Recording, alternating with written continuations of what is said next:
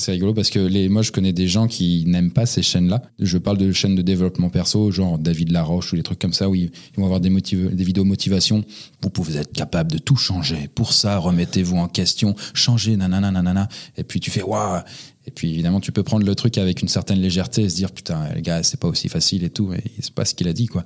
Et les gens qui critiquent, moi, je le vois, j'en ai dans des, des, des, proches, c'est des gens qui réussissent moins bien et des gens qui du coup ne se remettent pas en question. Donc euh, je trouve que c'est typiquement eux qui pourraient euh, s'approprier ce genre de, de, de, commentaires positifs pour se booster ou peut-être euh, être capable de se rendre compte qu'en fait on a un potentiel qui est inexploité.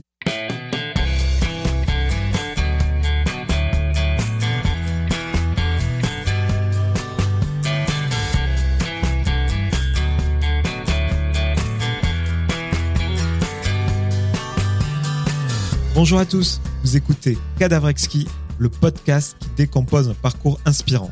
Pour ce nouvel épisode, je reçois un YouTuber spécialisé dans la création de vidéos culturelles. Actif depuis 2011, il est suivi par 3,2 millions d'abonnés et cumule près de 700 millions de vues. Il publie cette année Le Médaillon d'Orient, un premier roman augmenté qui promet d'offrir une expérience inédite de lecture. Joshua Chris Comte, alias Poisson Fécond. Salut Chris. Salut Jordan. Comment vas-tu? Eh bien, ça va plutôt bien. Ben, merci en tout cas de participer à ce podcast Cadavrexki, podcast dans lequel je décompose des parcours inspirants. Et je te l'ai dit, pour moi, ton parcours, euh, il est inspirant à, bien des égards, parce qu'on a à peu près le même âge sur YouTube depuis euh, 10 ans. Effectivement, j'ai 34 et tu m'as dit 33 ans. C'est ça. Donc c'est vrai que je t'ai vu évoluer au fil des années et quand euh, l'occasion s'est présentée de te rencontrer, euh, j'ai sauté tout de suite sur l'occasion. Euh, donc si tu es OK, et je le fais avec tous mes invités, on va revenir sur le début de ton parcours brièvement jusqu'au sujet qui nous amène aujourd'hui, à savoir la publication de ton premier roman, Le Médaillon d'Orion. Avec plaisir. Alors tout simplement, pour te situer, je voulais savoir où est-ce que tu es né et où est-ce que tu as grandi. Je suis né à côté de Paris, dans la petite ville de Pantin, euh, non, c'est pas vrai, c'était à Montreuil. Enfin bref, c'est à côté de Pantin, mais bon, euh, j'ai fait ma, une partie de ma scolarité aussi à Montreuil puisque c'était un bazar. Du coup, j'ai changé plusieurs fois de lycée et tout. Euh, mais je, je, crois, je crois que je brûle les étapes. Tes parents, ils faisaient quoi comme métier? Ma mère, du coup, elle est à la retraite maintenant. Elle, est, elle était auxiliaire de puériculture. Du coup, elle s'occupait des bébés et des enfants en crèche de bas âge. Et mon père, du coup, maintenant, il a plus de métier puisqu'il est mort. Et du coup, avant, il était, il était syndicaliste slash euh, pâtissier. Beaucoup syndicaliste. Quand tu vivais sous leur toit, est-ce que la culture était présente chez toi? Est-ce que tu avais accès euh, à la musique? C'était peut-être des, musiciens, des mélomanes? Est-ce qu'il y avait beaucoup de films, la télé allumée? Est-ce que vous alliez euh, vous faisiez hmm. des sorties culturelles? Pas spécialement du coup, famille plutôt normale, j'ai envie de dire. Je sais pas, c'est compliqué parce que du coup l'accès à la culture, il y avait parce qu'en fait, je suis arrivé au moment où il y avait Internet. J'étais avant Internet, j'ai connu un peu l'essor et le fait d'avoir le, modem, tu sais, qui bip, où tu as une connexion nulle, où du coup je devais mettre deux heures pour télécharger un film, euh, et après c'était en cinq minutes avec euh, la fibre. Enfin voilà, du coup, tout ça. Mais l'accès à la culture, il y avait, mais il n'y avait pas YouTube et tout, donc euh, il n'y avait pas les podcasts, etc., ce que tu peux faire, et du coup c'était plus limité si on voulait s'instruire, je pense. Ah, c'était les blogs et les forums. Hein. Ouais, c'est ça. Et comment tu as eu cette soif d'apprendre en permanence? Parce qu'on va le voir, pour toi, la soif de connaissance, c'est important dans ton parcours et surtout cette volonté de transmettre c'est dû à ton propre fait, en fait, par euh, le biais d'Internet notamment. Euh. Ouais, après, euh, j'ai orienté ma chaîne vers ça, mais en fait, quand j'ai commencé YouTube, c'était il y a à peu près il y a 11 ans, donc maintenant, et je voulais vraiment avoir une chaîne qui puisse, à l'époque, pas forcément marcher, mais du coup, m'inspirer de d'autres comme Norman Cyprien qui commençait à, exploser, mais je voulais vraiment apporter une touche différente. Alors, il y avait ma personnalité, machin, mais c'était pas non plus une plus-value de fou, hein, ma personnalité, il y a 11 ans. Et donc, du coup, je voulais vraiment apporter de la connaissance et du coup, de la côté instructif. Je voulais apprendre des choses aux gens. C'est un truc qui m'a toujours intéressé. Voilà, après, à l'école, j'étais pas forcément exceptionnel. J'étais, parfois, j'étais bon, parfois euh, misérable. Enfin, voilà. J'ai aussi entre deux, deux écarts, deux extrêmes, parfois, parfois basiques. Mais c'est vrai que du coup, il y avait une particularité, c'était que quand j'étais en fin de lycée et au début de la fac, j'ai fait un truc que les profs n'ont pas trop aimé, c'est que je leur ai appris à faire court. j'avais créé une méthode euh, qui s'appelait euh, méthode Bonaparte, où j'avais créé une, formation pour euh, que les profs mieux, enfin, soient capables de mieux gérer leur classe. J'avais fait beaucoup d'observations par rapport à ça, et puis je pensais du coup vraiment que ça allait les aider, mais la réalité était un peu différente. Moi, je m'en souviens de t'en parler sur tes premières chaînes YouTube, et forcément, tout le monde disait que tu n'avais pas la légitimité de leur enseigner leur métier. Et pourtant, c'est c'est à toi que s'adressait leur, enseignement. Donc, tu étais plus vindicatif sur euh, la façon d'enseigner que sur le rôle de l'école en, tant que tel, en fait. Bah après, oui, forcément, j'avais, il y avait un gros problème de, d'argument d'autorité derrière, c'est que du coup, j'étais élève. Après, si j'avais été prof, je pense que ça aurait, ça aurait mieux glissé. Mais bon, voilà, je me suis un peu entêté à vouloir que ça marche, ça n'a pas pris. Je voulais vraiment que vraiment plein de, profs puissent, ça puisse les aider. Puis à la fin, j'ai rendu le. De base, c'était quand même payant. C'était un, petit coup, moins de 100 balles. Mais euh, après, je voulais que ça puisse fonctionner. Je l'ai mis gratuit et ça n'a pas marché plus. et puis petit à petit, j'ai un peu laissé tomber et c'est YouTube quoi, qui est arrivé. C'était une méthode basée euh, sur tes observations, mais qui t'a pris quand même plusieurs milliers d'heures à écrire, je crois. Ouais, exact. Si je devais cumuler, je ne sais plus exactement, mais ça devait être dans les 2000. Euh, enfin, je sais pas, parce que j'ai tout fait. Donc, à l'époque, je savais pas, on pouvait faire les trucs plus facilement, mais moi, j'ai tout fait. J'ai appris à coder, faire les graphismes dedans, l'écriture, relecture, machin.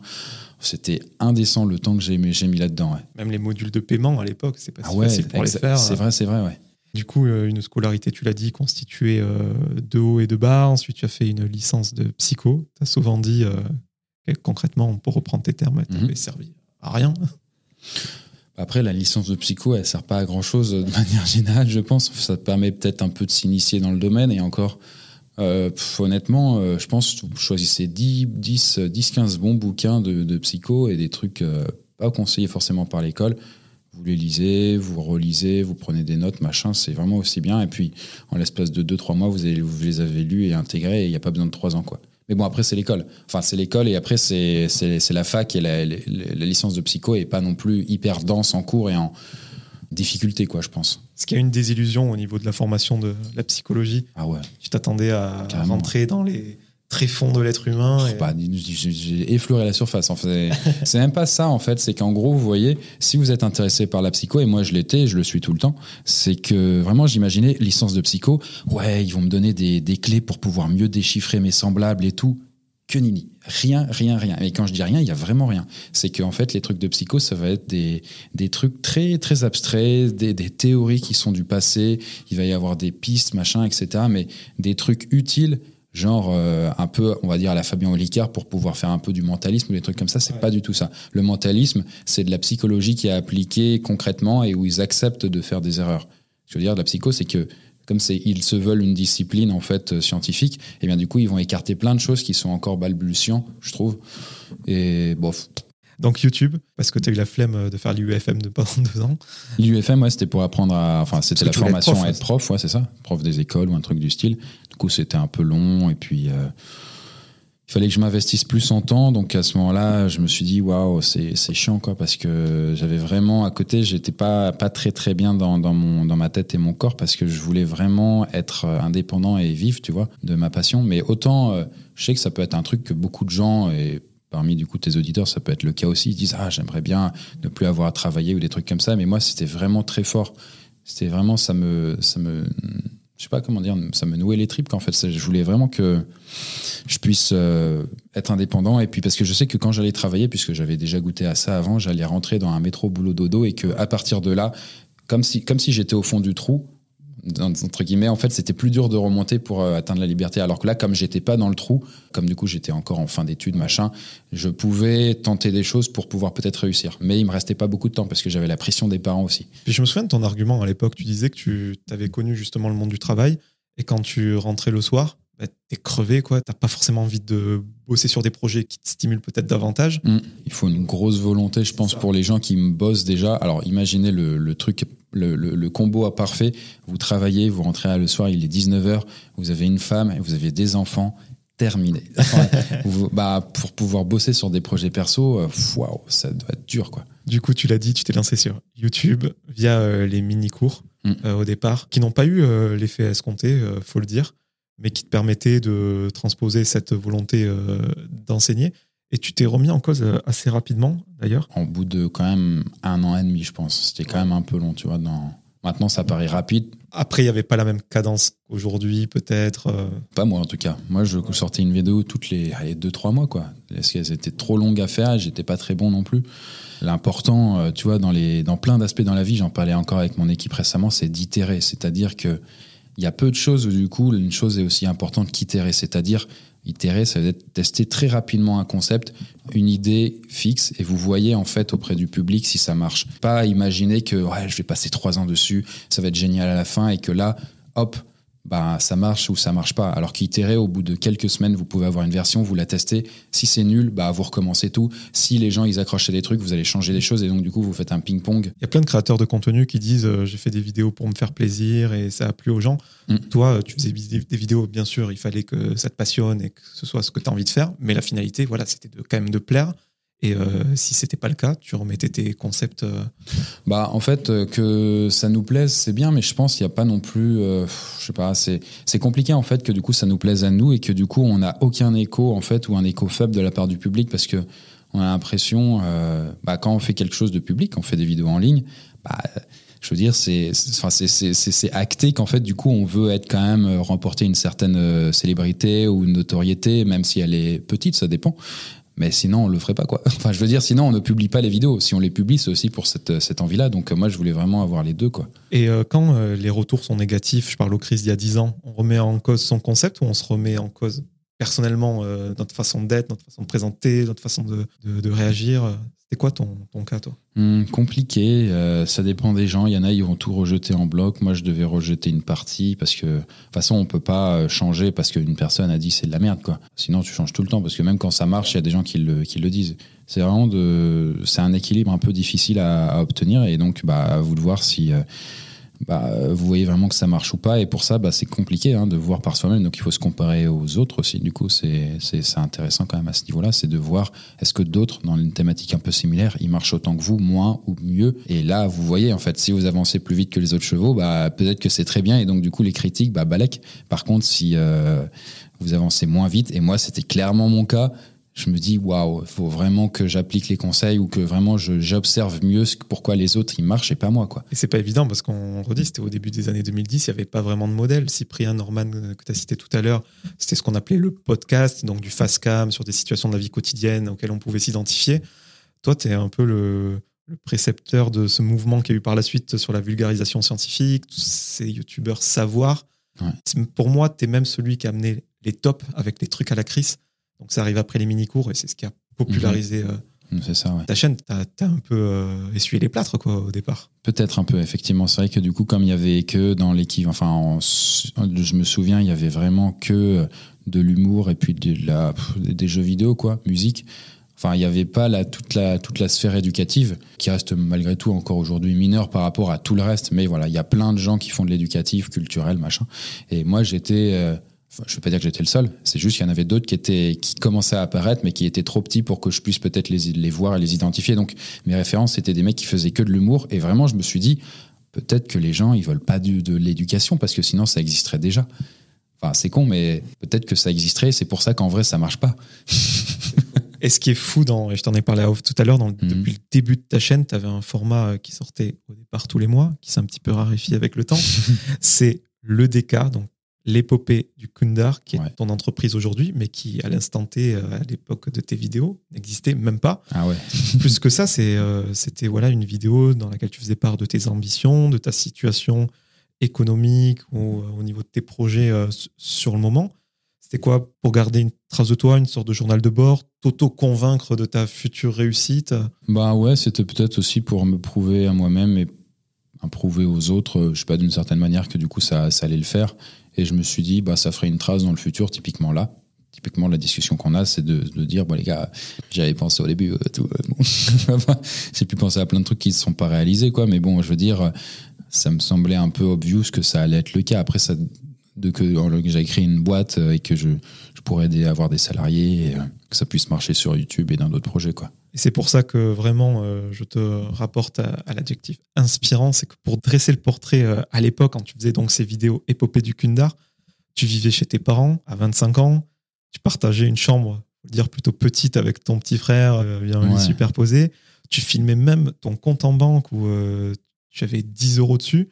Tu n'avais pas de projet précis. Au début, tu voulais vendre tes dessins euh, euh, sur des lieux publics. Tu suivais des, des formations euh, qui encourageaient les jeunes à, à monter des projets.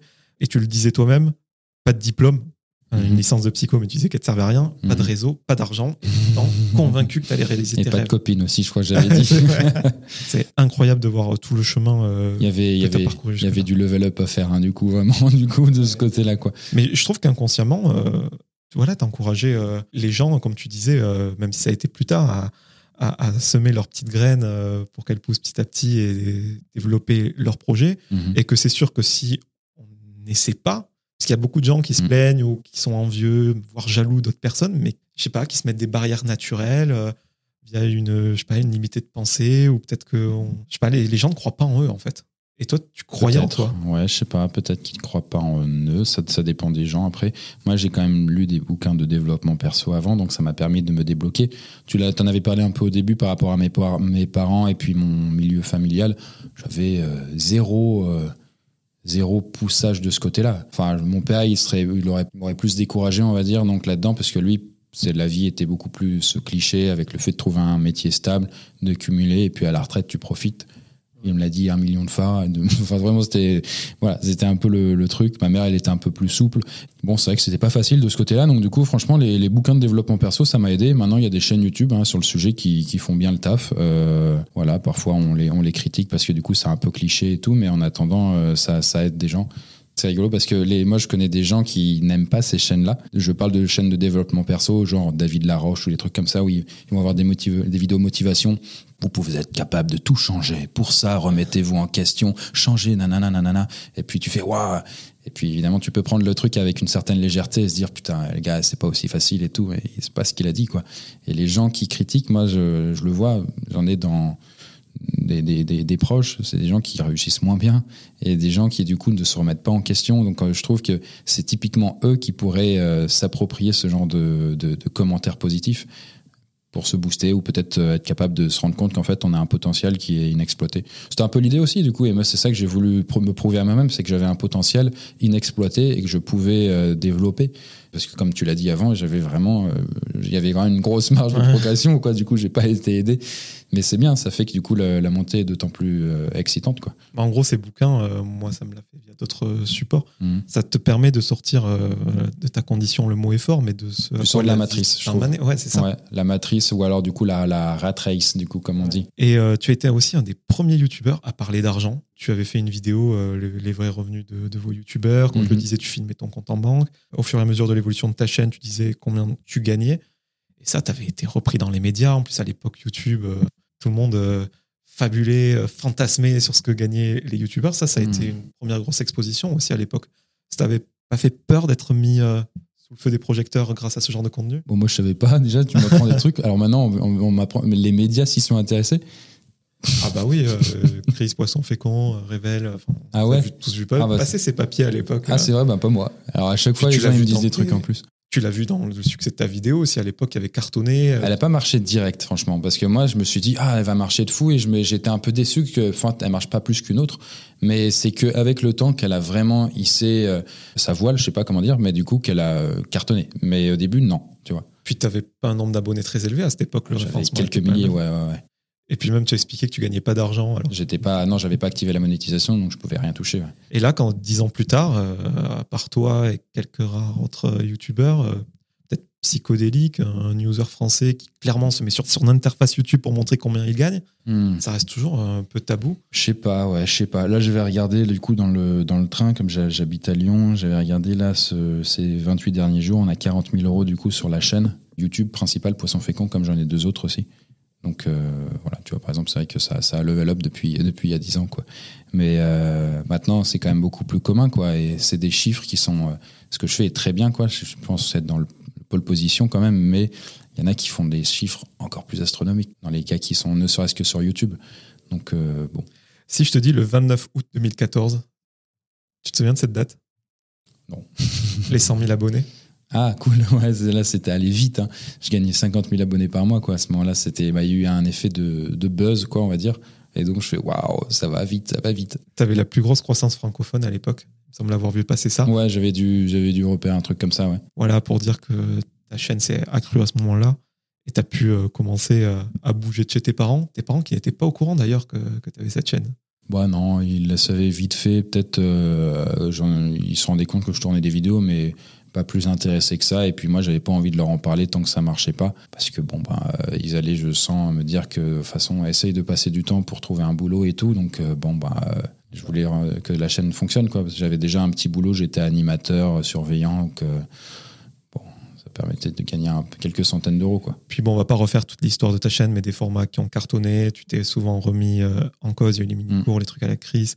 En 2017, les 360, Mhm. sur lesquels euh, tu traitais euh, de plusieurs sujets, sans forcément rentrer dans le fond, mais qui permettaient quand même de saisir euh, pas mal d'enjeux. Mhm. On restait dans l'apprentissage, de la vulgarisation, de l'humour.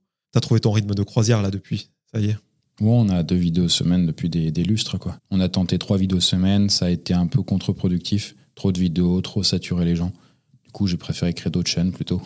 Et surtout, euh, cette entreprise, elle a vu le jour, le Kundar. Mm. Combien tu as de salariés entre les, les contrats, les stagiaires, les Mm. alternants? Bon, alors du coup, en tant que salarié pur, soit CDD, CDI, avoir entre 15 et 20. Ça varie hein, selon les mois. Et puis, il y a des freelances, je sais pas, 5-10. Et puis des stagiaires, 1.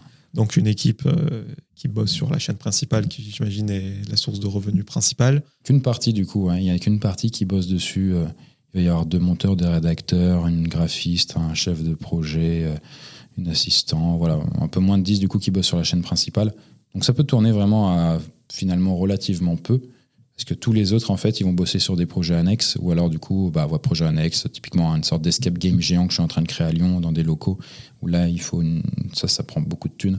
Et du coup, bah, il y a des gens aussi qui bossent dedans. Pour que les gens se rendent compte euh, tes premiers gros revenus avec YouTube, donc tu as déménagé avec ton coloc de l'époque à Grenoble, Mhm. puis Lyon, euh, à tel point euh, que tous tes revenus, ils passaient euh, voilà, dans, dans les salaires de tes employés. Au début, tu n'avais pas de locaux, tu avais fait de ton chez-toi des bureaux. Bon, ensuite, ça s'est de mieux en mieux passé, donc tu as pu prendre des locaux, tu as toujours plus recruté, des projets sans cesse, Mhm. des choses assez ambitieuses, même si tu t'es formé sur le tas dans ta chambre à Paris à l'époque. Tu as fait un jeu Flash, Mhm. euh, des deux jeux mobiles, deux, trois jeux mobiles. J'ai fait un jeu PC, Fuse 4, PC. qui a eu un succès énorme, enfin, en mes estimes peut-être. Voilà, tu t'es cassé les dents sur ça, mais en termes d'ambition, euh, t'as pas de limite, toi. Alors non, ça c'est vrai. les, les seules limites, c'est que du coup, euh, je peux pas, j'ai pas assez de thunes pour faire ce que je veux et le temps pour pouvoir euh, gérer les projets. C'est vrai que beaucoup ironisent sur la déconvenue que tu as eu avec Fuscat, mais en termes d'apprentissage, ça a dû être énorme, même si tu as dû perdre pas mal d'argent sur le moment. Mhm. Et, et tous ces jeux mobiles, euh, Necropalace, j'avais bien aimé le, le concept. Ce quoi que tu fasses, je trouve quand même que tu proposes des, des choses qui ne sont pas vues ailleurs Mhm. et euh, qui a eu un succès d'estime pour le coup. Necropalace, ça avait bien fonctionné d'un point de vue Steam. Il y en avait un autre après, Starlight Runner, qui avait marché aussi en Steam. Euh, voilà. Après, le, le- le- le secteur, enfin oui, du coup, je voulais créer des, des jeux mobiles et du coup, je l'ai fait. Mais c'est euh, c'est ultra difficile et j'ai voulu faire des jeux qualitatifs alors que j'ai pas compris vraiment les codes du marché mobile, pas assez. Et que du coup, euh, quand je parlais d'itération avant, faire des trucs très courts, bah moi, j'ai fait tout l'inverse. J'ai fait des jeux qui ont duré un ou deux ans de développement. J'ai passé, j'ai dû mettre 100 000 euros pour euh, Necropalace dont tu as parlé. Et euh, ouais, il a rapporté même pas 10 000, tu vois. Enfin, c'est vraiment, ça a aucun sens. Mais après, c'est les jeux mobiles, quoi. Est-ce que tu as des, des regrets vis-à-vis de ces projets ou... Non, enfin, les seuls regrets, c'est d'avoir fait le truc euh, trop long, quoi. Enfin, je veux dire que je me trompe, ça, c'est pas grave, et je me tromperai encore plein de fois. Et euh, c'est normal, c'est quand tu te trompes pas, c'est que tu fais rien, en fait, grosso modo. Et du coup, la seule erreur, c'est d'avoir rien fait. Mais non, non, c'est juste de faire les trucs plus courts. Je sais qu'en ayant fait les trucs plus courts, j'aurais appris autant. Ah, Il y a un truc en moins, mais tu vois, typiquement, au lieu de passer deux ans, je passe deux mois. Le jeu aurait pas été pareil, mais comme la plupart des gens ne seraient pas allés au bout du jeu, c'est pas grave, j'aurais vu en fait les erreurs, euh, tu vois, et ça s'applique à plein de trucs, ça. Il y a une leçon que tu n'as peut-être pas Mhm. Apprise de tous ces projets et que tu réitères, mais en même temps, je comprends que ces projets, ils sont d'abord dans ta tête, ensuite, ils sont en développement pendant des mois, mais tu en parles à tes abonnés avant qu'ils voient le jour. Du coup, il y a une grosse attente et parfois, ils ne voient pas le jour, parfois, ça se casse la gueule. Est-ce que ça, pour le coup, c'est quelque chose euh, auquel tu fais attention maintenant? Ça, ça dépend des projets en fait. Euh, Il y en a où je vais, je en parler, il y en a du coup qui sont en développement là depuis un an et personne n'a entendu parler. Ça, ça va dépendre de comment on voit le truc. Si vraiment on sait que le terrain est safe, euh, je sais pas comment dire. Par exemple là, je t'avais parlé de ces comptes, c'est une autre boîte du coup en gros, mais c'est une sorte d'escape game horrifique dont, je t'ai parlé, une aventure horrifique dans des vrais locaux.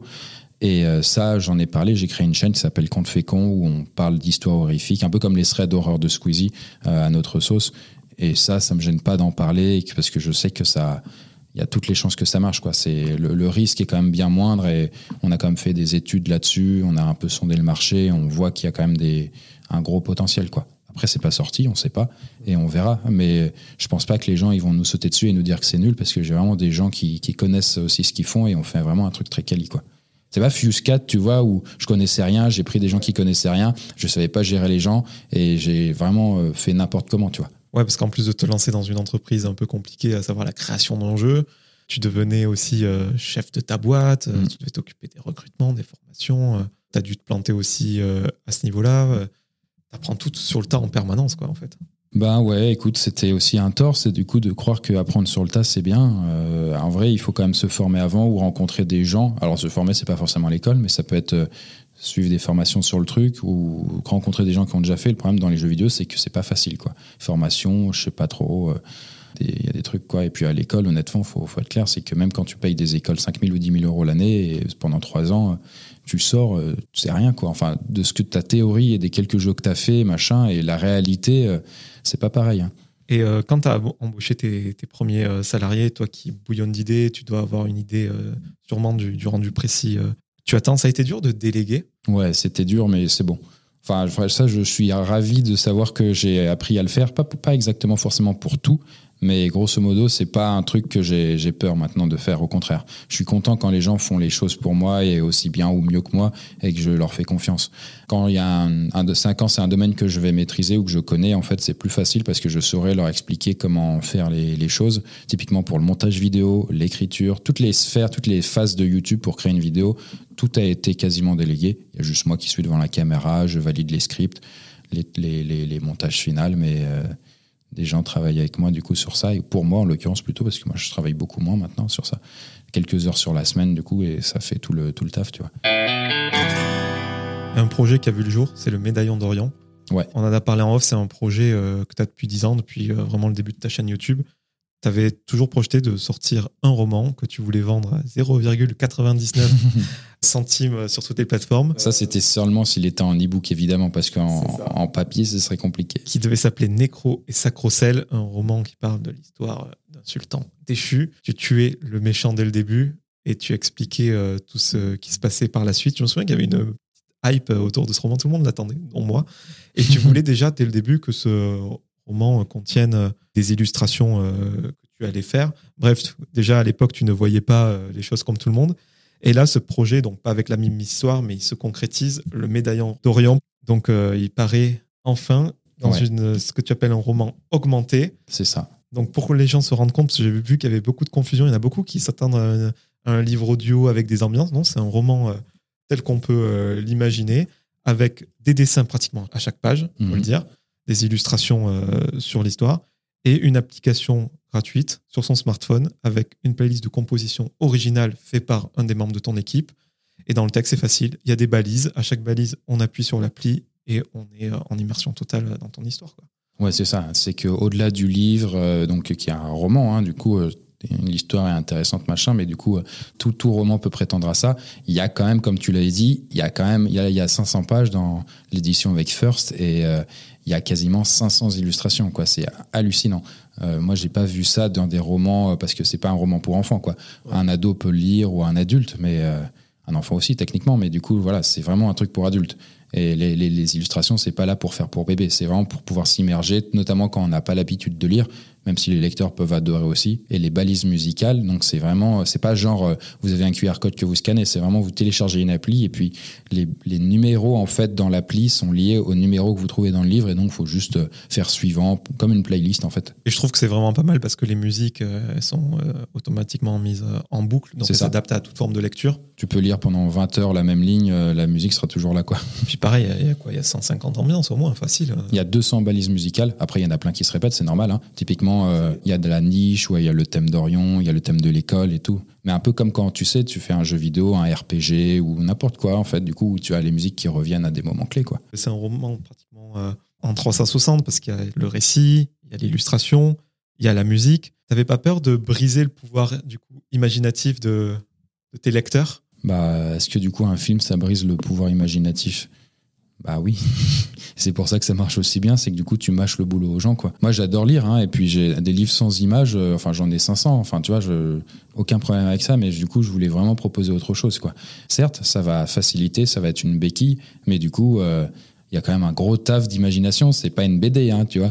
Il y a vraiment, c'est du texte. Hein. c'est vraiment du texte. Du coup, il y a une illustration, certes, euh, très très souvent, mais une musique, mais ça aide en fait. Ça aide à ce que du coup le texte glisse mieux, mais c'est à nous de faire le travail, quoi. Après, je me fais l'avocat du diable. Moi, je trouve justement que tu nous coupes pas l'herbe sous le pied parce que, par exemple, parfois, tu vas juste euh, dessiner euh, un lampadaire, des petits détails d'un environnement, mais pas ça le lieu lui-même, quoi. Exactement. C'est pas non plus, euh, c'est pas un film quand même. Faut pas exagérer de, ce côté-là. Ça aurait été intéressant aussi d'attester. Mais bon, bref, du coup, voilà, c'est que parfois tu vas avoir, ben, t'as un décor, mais moi, il y a juste les lampadaires. Ou à un autre moment, on voit le médaillon en question. À un autre moment, on voit l'héroïne, on voit un lieu où elle est. Mais c'est très sommaire. Hein, tu vois, c'est un élément du décor. Ça a été l'écriture de ce, roman? Très agréable, euh, souffrance aussi et long. Voilà. Parce que du coup, euh, euh, je trouve quand, quand tu veux faire un gros projet, en l'occurrence là un roman, faut être prêt à, te discipliner.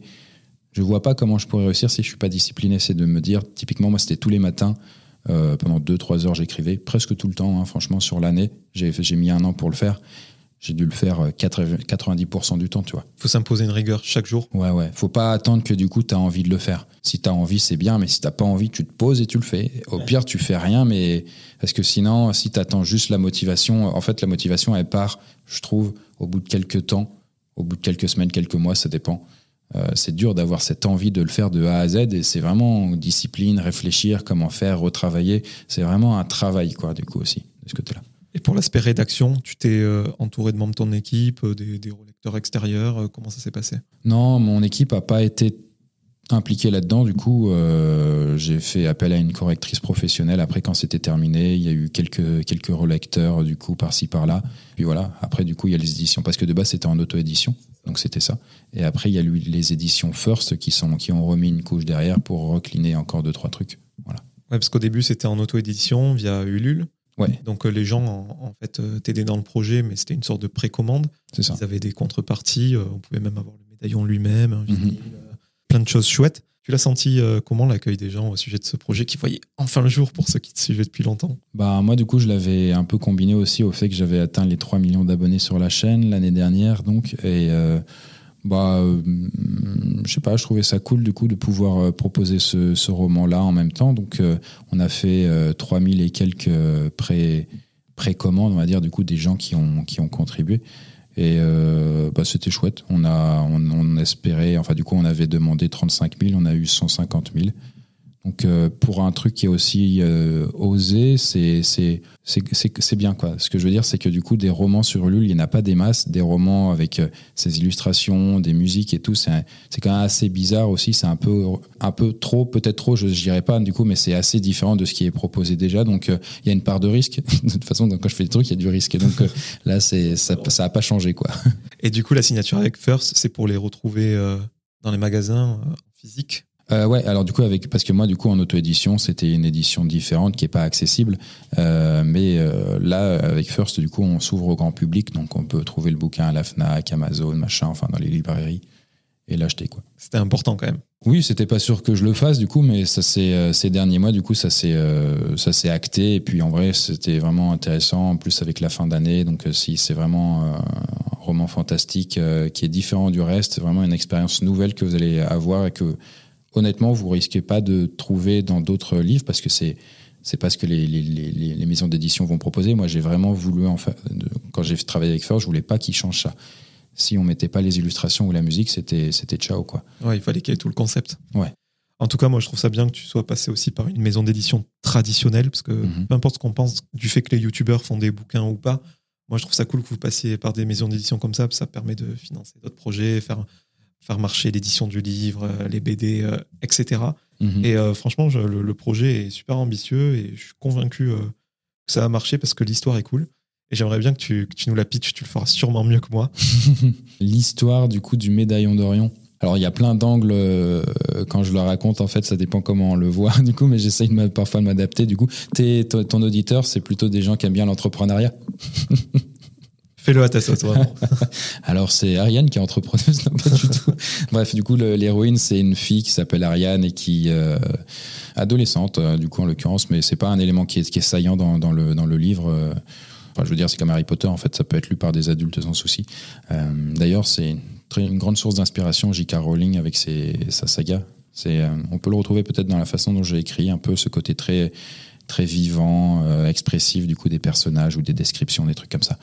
Mais du coup, voilà, l'histoire c'est euh, Ariane donc du coup qui, qui entame sa dernière année de lycée et il se trouve que euh, bah, chez elle ça passe ça, ça part pas très très bien avec sa famille et elle a préféré dormir dans la niche du chien.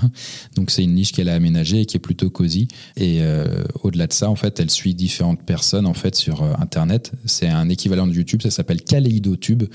Et euh, sur KaleidoTube, elle suit un grand euh, kaleidoteur, donc une sorte de YouTuber qui vient d'atteindre ses 10 millions d'abonnés. Il s'appelle Orion. Et Orion, euh, bah, du coup, là, il annonce dans sa vidéo pour les 10 millions que, hop, eh ben, il va prendre un ou une abonnée et lui faire vivre une expérience hors du commun qui va dépasser toute son imagination. Et donc, ben, Ariane postule. Elle va, elle va être entraînée en fait dans quelque chose qu'elle s'imaginait pas du tout. Donc oui, ça va dépasser vraiment ses attentes. Et euh, petit à petit, elle va, on va lui remettre un mystérieux médaillon. Et Orion semble lié à tout ça. Ça semble lui octroyer des, capacités. Et puis petit à petit, elle rentre dans quelque chose de plus en plus étrange et euh, euh, bah, hors du commun, comme je le disais au début, fantastique. Et elle se demande vraiment où tout ça va l'entraîner. C'est pour la ligne principale de l'histoire, ça. Parce qu'effectivement, ça fait penser à Harry Potter, que ce soit dans la façon d'écrire, mais aussi, tu as parlé de, la niche, lui qui dort dans le placard sous l'escalier. Mhm. Le médaillon d'Orion, euh, ça fait penser forcément euh, à l'anneau du Seigneur des Anneaux. Le médaillon, c'est un personnage. Ah, j'y avais pas pensé pour le Seigneur des Anneaux, par contre. Ce que je voulais dire, c'est que ça fait penser à des sagas, des franchises qui ont marqué notre génération. Hmm. Plus euh, un roman de notre génération, tu l'as dit, cette sorte de, de YouTube. C'était important pour toi d'écrire sur un monde euh, que l'on connaissait, pas être dans la fiction pure comme tu voulais le faire à l'époque sur euh, une histoire orientale avec des sultans, etc. Bah honnêtement, euh, ouais, je pense que du coup, quand on, évite de partir en vrille dans un univers qui existe de nulle part et qu'on recrée de zéro, c'est plus simple pour conquérir les lecteurs. Moi, je suis autant à l'aise dans l'un comme dans l'autre. Typiquement, là, tu, prends deux franchises différentes. Seigneur des Anneaux, c'est un monde qui n'existe pas et il a aucun lien avec notre réalité. On le voit pas dans les, romans. Alors que J.K. Rowling, avec Harry Potter, elle a vraiment fait un pan caché de notre monde. Et là, bah, c'est ni l'un ni l'autre, hein, parce que c'est quand même euh, plus accessible. Il n'y a, pas, a pas un univers entier derrière. Donc, euh, bah voilà, c'est plus facile du coup à digérer, je suppose, même si du coup, le créer un univers complet et complexe et euh, cohérent, à l'image de bah, Harry Potter ou Le Seigneur des Anneaux, c'est un truc qui me hype beaucoup. Et c'est sur ça que je m'oriente pour pour la suite. quoi. Il y a pas mal de références euh, à ta chaîne dans le bouquin. Un petit peu. même moi qui ne suis pas le, plus assidu des, des viewers, euh, voilà, il y a Gustave, donc, qui est un peu la mascotte euh, Ça, oui. de ta chaîne, donc qui est l'oncle de, de l'héroïne. Ouais. tu l'as dit, Kaleido Tube, qui est donc l'équivalent du tube, sardine stérile, ça se passe de commentaires. Et même des petits clins d'œil à ta propre vie. C'est pour ça que je voulais revenir aussi sur ton passé. Ariane habite à Lyon, tu parles de Pantin, dans laquelle tu, tu as grandi. C'est vrai. Parce que du coup, Ariane doit se rendre à Pantin, cette ville, du coup, quand elle doit retrouver Orion. Il lui donne rendez-vous dans cet endroit un peu étrange dans, dans un lieu. Et puis aussi, ça aborde euh, des thèmes et des questionnements euh, relatifs à, ta propre chaîne. Quand tu parles de manipulation mentale, euh, etc., de, de rêve on dirait que comme les EDK, euh, ça fait partie de ton parcours de vie, cette œuvre, c'est important qu'il y ait beaucoup de toi dedans. Bon après, c'est des thématiques qui vont me parler, hein, logiquement, je, pense. Donc euh, oui, il y a parfois des trucs qui, a des, qui, ont relatif à la manipulation. Ariane, du coup, elle s'est motivée aussi pour créer sa propre chaîne euh, YouTube, YouTube, quoi. Et donc du coup, elle, elle essuie des plâtres, elle galère au début, elle commence peut-être à marcher plus tard. Voilà, enfin vraiment, du coup, c'est un, un parcours d'initiation par rapport à tout ça. Et euh, c'était intéressant de pouvoir imaginer que le lecteur puisse se projeter là-dedans, se dire ah putain ouais, et qui peut-être ça lui donne envie aussi de tester à son à son à son coup quoi. Enfin quand il le fera, s'il veut le faire. Pour faire écho aussi à ce qu'on a dit tout à l'heure, tu parles du un peu en filigrane du système éducatif vu que ces personnages ils vont à, l'école. Ouais. Et on, on, parlait tout à l'heure de ce que tu pensais euh, de la façon euh, d'enseigner. Là, il y a clairement il y a un prof, celui de physique-chimie. On sent que c'est le prof que tu aurais aimé, aimé avoir. Quoi. Euh, physique-chimie, c'est Monsieur Ball, donc c'est le prof. ouais. Lui, il est, il est très bon comme, comme prof. D'ailleurs, c'est à peu près le. Non, il y en a d'autres qui sont intéressants, mais. Ouais, physique-chimie, c'est Monsieur Ball, et du coup, c'est lui qui invite aussi ses, ses, sa classe à se souvenir de, leurs rêves. C'est vraiment des extras, les gens, ils comprennent. Enfin, les, les, les élèves comprennent pas pourquoi, mais pourquoi il dit qu'on doit se souvenir de nos rêves, c'est quoi? Et du coup, il insiste à chaque fin de cours, etc. Et ça va de plus en plus loin. Et Ariane, va enquêter justement sur ça avec son meilleur ami Edgar pour voir qui est ce personnage Monsieur Ball, quel est son passé un peu trouble, pourquoi il change tous les ans de lycée, ce genre de choses. Mais l'école, du coup, elle est aussi en trame de fond, puisqu'il y a souvent des passages où on les voit à l'école, des moments un peu drôles, des galères avec les profs, des profs qui savent pas gérer leur classe, enfin, c'est la vie, quoi. Et pour faire écho à ce qu'on disait tout à l'heure, comme quoi, euh, avec de l'investissement euh, de la part des profs, même la matière la plus chiante, elle pourrait être intéressante, parce que la physique-chimie, euh, ben ouais, ouais, ça, ça ouais, honnêtement, n'importe quelle matière peut être beaucoup plus intéressante. Après, du coup, c'est plus ou moins facile. Je pense que l'histoire, par exemple, on a un accès plus facile à rendre la chose intéressante. De base, l'histoire, je veux dire, si tu veux la rendre intéressante, tu as moins d'efforts à fournir en tant que prof que si c'est des maths, quoi. Est-ce que créer les personnages, ça a été quelque chose de compliqué?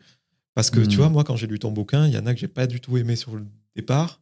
Comme qui? Edgar. Edgar, ouais. Mais euh, au fil de la lecture, voilà, tu te mets à, t'attacher à lui pour avoir euh, un physique, un caractère, l'évolution du personnage, euh, les enjeux psychologiques, etc. Est-ce que ça a été quelque chose de compliqué à faire? Mmh, Un peu, mais c'est un truc qui est hyper intéressant. Moi, j'aime beaucoup créer les personnages, voir un peu des, bah, une complexité qui peut être un peu cachée. Enfin, je veux dire, ils n'ont pas qu'un seul niveau de lecture.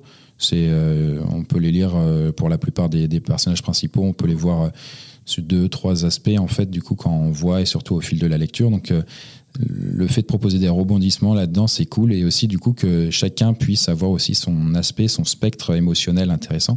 Typiquement, Edgar, c'est l'ami d'Ariane. Lui, il va être un petit peu malicieux, facétueux. Il va, il va faire du hacking. Il va un peu manipuler les gens. Mais du coup, tu vois, euh, il est un peu grey hat. Tu vois, dans le hacking, il y a le, le white, celui qui fait le bien, le black, celui qui fait le mal. Et le gris, il est un peu entre les deux. On sait pas trop. Voilà. Et je trouvais ça, cet, cet aspect intéressant, comme euh, dans la vie. Euh, je fréquente plutôt des gens qui sont bien, mais je sais que jamais, aucune personne, même mes meilleurs amis, du coup, ils ne sont pas blancs-blancs. J'ai toujours eu des aspects sombres d'eux-mêmes qui ne m'ont jamais dit eux-mêmes, mais par d'autres personnes, j'ai eu des échos, et c'est sans doute mon cas aussi.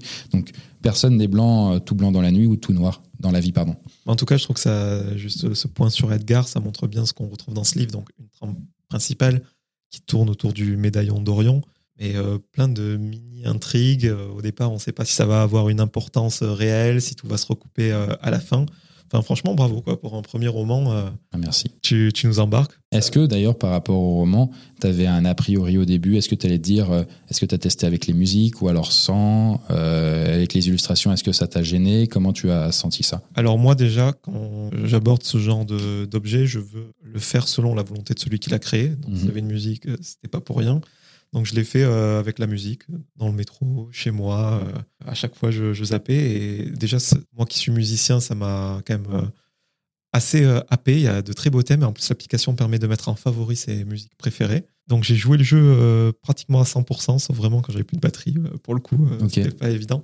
Ma seule crainte, c'est ce que je t'ai dit tout à l'heure en faisant l'avocat du diable, c'est que j'avais peur que ça brise un petit peu le pouvoir de projection. Mais non, parce que quand tu parles d'un lieu Parfois, il, va y avoir juste une, une porte d'entrée, un lampadaire, même un objet, juste.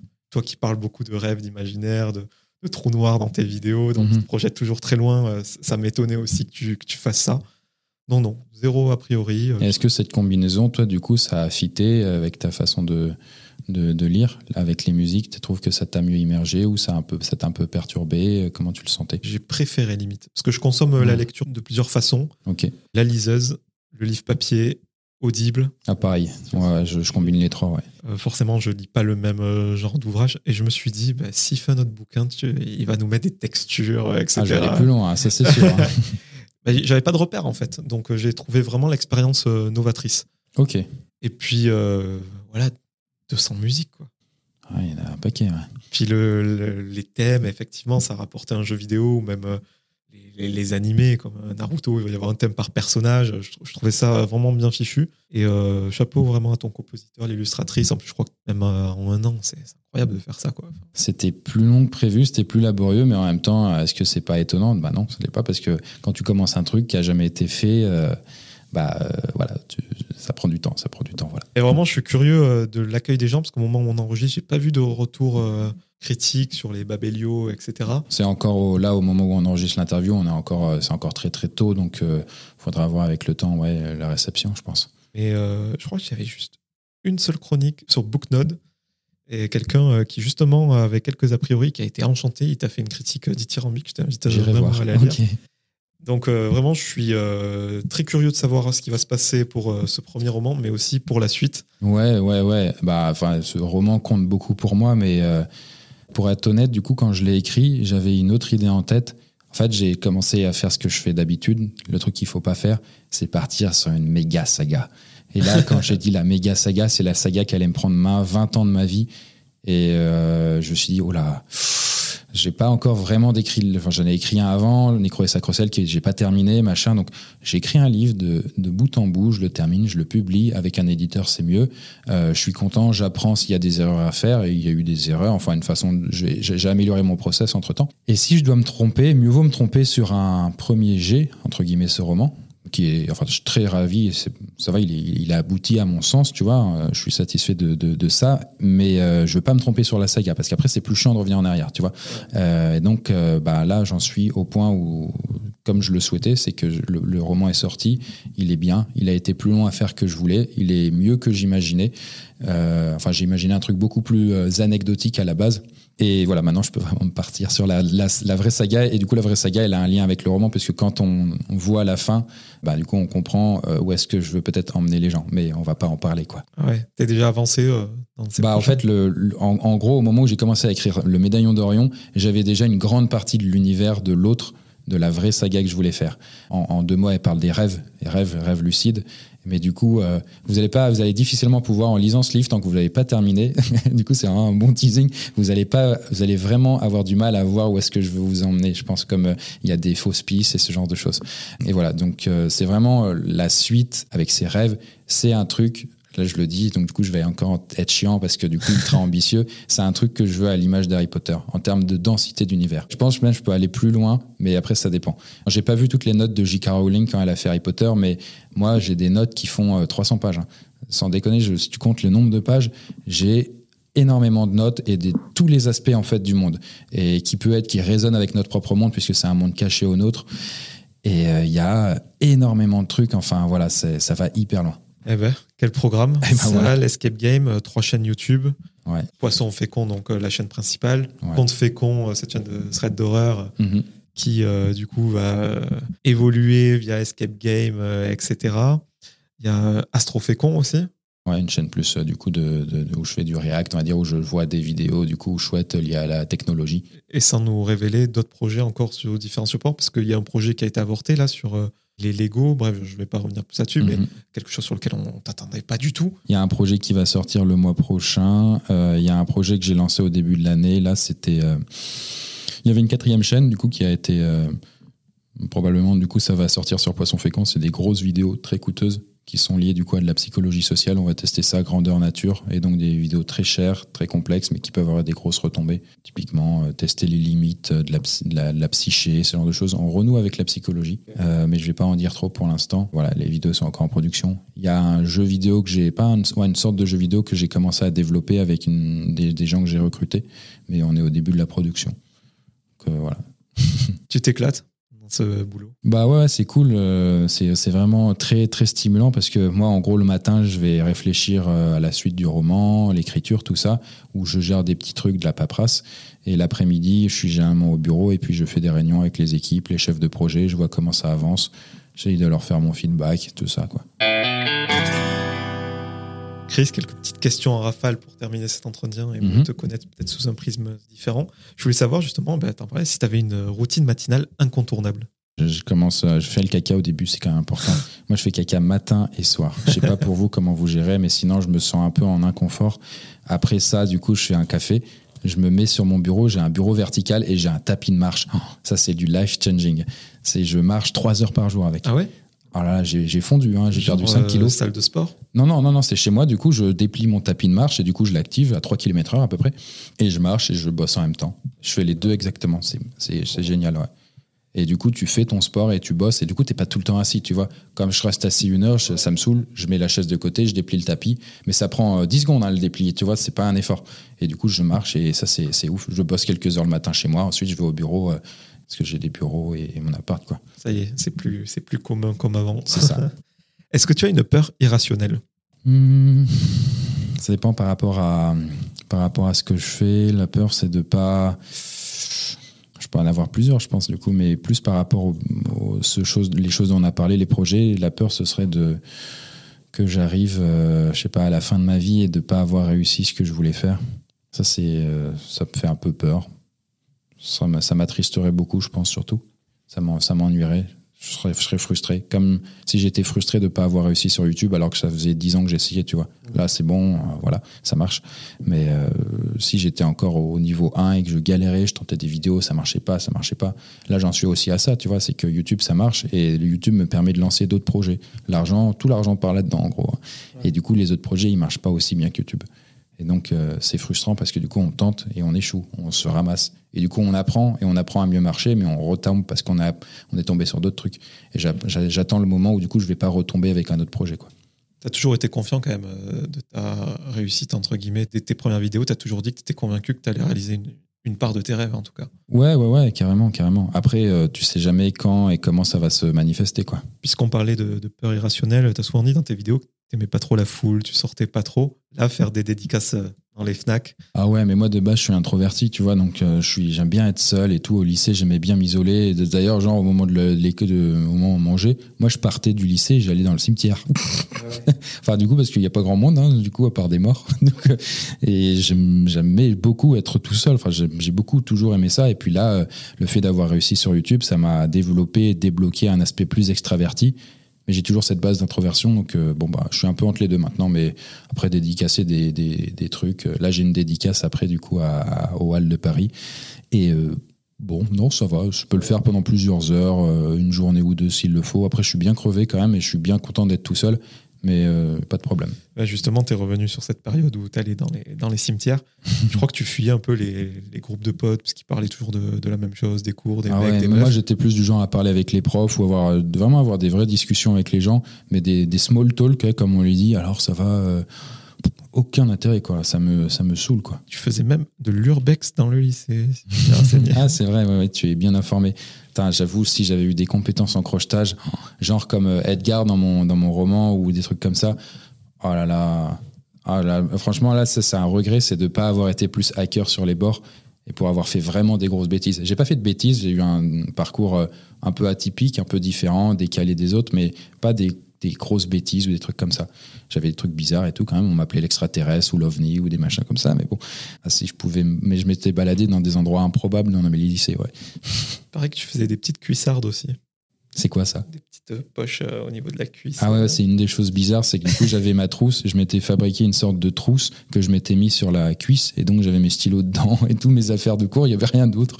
deux trois deux trois classeurs, c'était réglé. J'avais des, des, des, chaussures qui roulaient, il y avait des roues à l'arrière, et du coup je pouvais rouler, mais je marchais, on, avait, on aurait dit un pingouin qui descendait, c'était bizarre, et euh, je me suis bien étalé la, la, la, face à quelques reprises. J'avais des trucs comme ça. Ça c'est marrant parce que c'est la, la, genèse de, de plusieurs projets euh, qui ont vu le jour. Est-ce qu'il y en a un dont tu es particulièrement fier? Euh, En projet? Ouais, quelque chose que tu as mené euh, à terme pour le coup et dont tu es fier, même si c'est pas celui qui a eu le plus de rebondissements. Je sais pas, ça peut être ce bouquin, des bah, jeux que tu as lancé, euh, le fait d'avoir des employés avec qui tu bosses bien. Je pense, bah, YouTube, du coup, le fait d'avoir réussi à avoir un niveau tel, et je parle en niveau, c'est pas forcément ce que vous voyez, mais c'est du coup ce qu'il y a dans les coulisses, c'est que mes collègues YouTubeurs, ils vont souvent, en grande partie, être toujours impliqués eux-mêmes comme ils sont créateurs et pas tant entrepreneurs, ils vont travailler, ils vont écrire les scripts, ils vont faire une partie du montage et tout. Ils passent beaucoup de temps encore sur leur chaîne, alors que moi, euh, j'ai pu et j'ai vraiment voulu faire en sorte que du coup la qualité soit pas décrue et que du coup euh, je passe très peu de temps quoi pour pouvoir m'investir dans d'autres projets et ça j'avais réussi donc je suis content et euh, tu l'as dit avec le médaillon d'Orion le, le, roman fantastique que j'ai sorti là bah pareil pour mes, mais pour d'autres raisons parce que par contre là je me suis impliqué comme un cochon. J'ai écrit euh, beaucoup beaucoup. Enfin bref voilà. Je suis content de l'avoir aussi mené de bout en bout et ça contrebalance un peu avec euh, ce, que, ce que tu disais avant c'est que quand tu recrutais tes premiers salariés c'était en CDI tout de suite sans période d'essai tu ah savais même pas si le gars était compétent. tout le monde se souvient de Félix le premier Espadon donc ton premier employé. Mais tu disais après à rebours que voilà tu l'avais recruté tu passais beaucoup de temps derrière Ouais, c'était l'excitation, la naïveté, tu fais plus forcément les mêmes erreurs maintenant. Ah ouais, non, maintenant ils sont en stage pendant 10 ans, non, je déconne. non, non, mais bon, euh, bref, oui, on n'embauche pas des gens en CDI sans période d'essai, du coup c'est quand même un peu la base. Mais, enfin, tu vois, typiquement, j'avais eu zéro cours là-dessus, j'avais pas été formé, personne m'avait. Du coup, j'ai appris vraiment que sur le tas par rapport à ma naïveté. Et voilà, je suis content juste de pas être resté sur euh, le fait de croire que c'était les autres qui avaient raison, enfin qui avaient tort et que c'est moi qui avais raison, quoi, parce que c'était faux. Tu disais que tes parents, voilà, ils t'encourageaient à avoir un, métier, enfin, comme euh, moi, mes parents, c'est la génération euh, du salariat, le CDI, etc. Est-ce que euh, eux, ils avaient des regrets par rapport à leur propre vie, de pas avoir monté de boîte, pas être parti en Indé, pas avoir suivi leur envie Pas, je sais pas. On n'a pas non plus des grosses discussions. On n'a pas eu des grosses discussions avec mes parents, notamment mon père. Donc, euh, aucune idée, quoi. Peut-être, peut-être, peut-être pas. Je sais pas. Après, ils étaient pas, c'était pas leur volonté ou leur envie ou. Faut, faut, faut, faut, faut tenter. Il faut vraiment sortir de sa zone de confort. Faut être en inconfort, du coup, en l'occurrence. Et euh, il y a des gens, ils aiment pas. Et puis, c'est très bien parce que il faut un peu de tout pour pouvoir faire un monde. Quoi. Les gens qui osent trop, euh, ce qui est le problème, comme moi, c'est que du coup, quand le monde est trop incertain, bah, ils meurent. Quoi. quand le monde est safe et stable, comme on- dans notre monde actuel, il est quand même très très stable par rapport au passé, euh, on est plutôt récompensé. Et ce petit frère que tu virais de la chambre pour faire tes vidéos, il est devenu quoi? Bah lui, euh, lui du coup, bah, il, euh, il développe un moteur de jeux vidéo, il crée des jeux vidéo, donc euh, il se plaît là-dedans. Les trois dernières questions, Chris. Est-ce que tu aurais quelqu'un à me recommander pour que j'invite euh, à mon micro, qu'on fasse le même exercice que l'on a fait ensemble, à, à savoir euh, euh, décomposer voilà, son parcours et, et son actualité, que ce soit une de tes connaissances ou pas d'ailleurs? Hum, tu voudrais un nom? Ouais, quelqu'un. ou- Daniel Balavoine. Elon compliqué. Musk. Euh, Je sais pas. Euh, quelqu'un que toi-même, quelqu'un que que je connaîtrais, euh, après qui a peut-être déjà un certain niveau de succès potentiellement. Euh, peut-être, euh, je me dirais, quelqu'un qui a une chaîne YouTube qui est assez chouette aussi, ce serait Jojol. Euh, une chaîne YouTube de 2 millions d'abonnés, il, il parle de science et de tech, je crois que c'est la première en France. Ça pourrait, être un- ça pourrait avoir un parcours inspirant, je pense. Question peut-être la plus philosophique. À qui aimerais-tu dire pardon? Hmm. Hmm, je sais pas, je pourrais dire. Là, comme ça, intuitivement, c'était euh, à certaines personnes que j'ai blessées dans le travail parce que j'ai été trop cash. Tu vois, je là, on est en mode un peu entrepreneur et tout, je raisonne surtout par rapport à ça. Je n'ai pas non plus un feeling de fou avec les gens et puis j'a- j'apprends aussi à le taire quand je. Enfin, faire taire mes émotions ou taire les émotions des autres aussi pour que du coup les projets avancent. Mais quand je dis taire, c'est-à-dire du coup. euh, voilà, si quelqu'un a de la peine, du coup, bah, je- j'essaye de, le prendre en compte, mais aussi que le projet avance. Mais enfin, bref, parfois, du coup, j'ai été très maladroit et j'ai été assez cassant.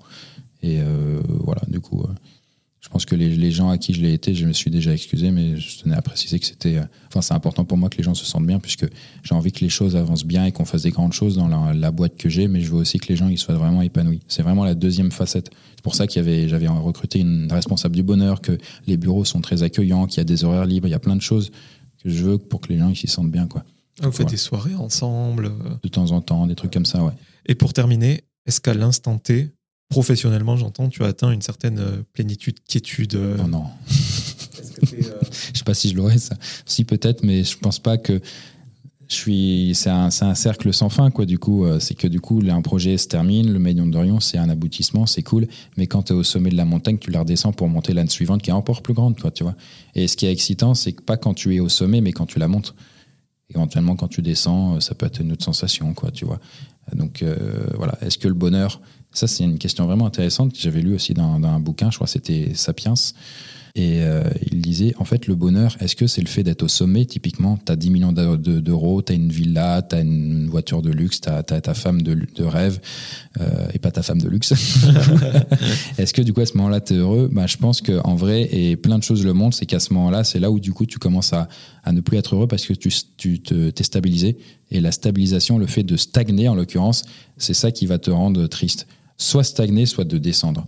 Et ce qui est le mieux, c'est quand tu crois. Un peu comme, euh, je sais pas, l'économie, la croissance, c'est ça qui va faire que du coup, on se sent euh, chouette, alors que quand on a 0% de croissance, alors qu'on peut être super riche, tu fais, waouh, on n'évolue plus, les gars. Enfin bref, du coup, chez les gens, chez les gens tu, tu verras, euh, quand tu, es en train de grandir, que tu sens que tu apprends des choses, etc., tu fais, waouh, c'est stimulant, c'est excitant, quoi. Et c'est un peu, c'est comme une sorte de but euh, inatteignable, mais en même temps qui te, comme une fuite sans fin, en fait, qui fait que du coup, tu es de plus en plus euh, une meilleure version de toi-même, quoi tu ne seras jamais rassasié bah, je suis très heureux de ne pas l'être, même dans un million d'années, si j'avais une vie éternelle. Parce que le pire, ce serait de te dire, je suis au sommet. Oh, oh là là, pen- pendant une, une heure, tu es là, oh, c'est génial, et après tu fais, bon, bah putain, qu'est-ce que je fais? C'est comme dans un jeu vidéo. Termine un jeu vidéo, et c'est pas le- généralement le moment où tu as envie de plus jamais y revenir. T'as plus rien à faire, t'es t'es au sommet, tu fais yes. Bon ben allez, je désinstalle et puis on passe au suivant. Voilà. Ben, merci beaucoup Chris. Merci beaucoup.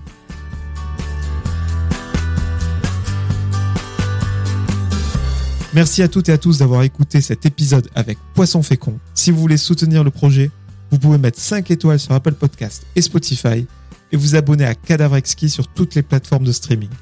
Je vous donne rendez-vous très bientôt en compagnie d'un nouvel invité.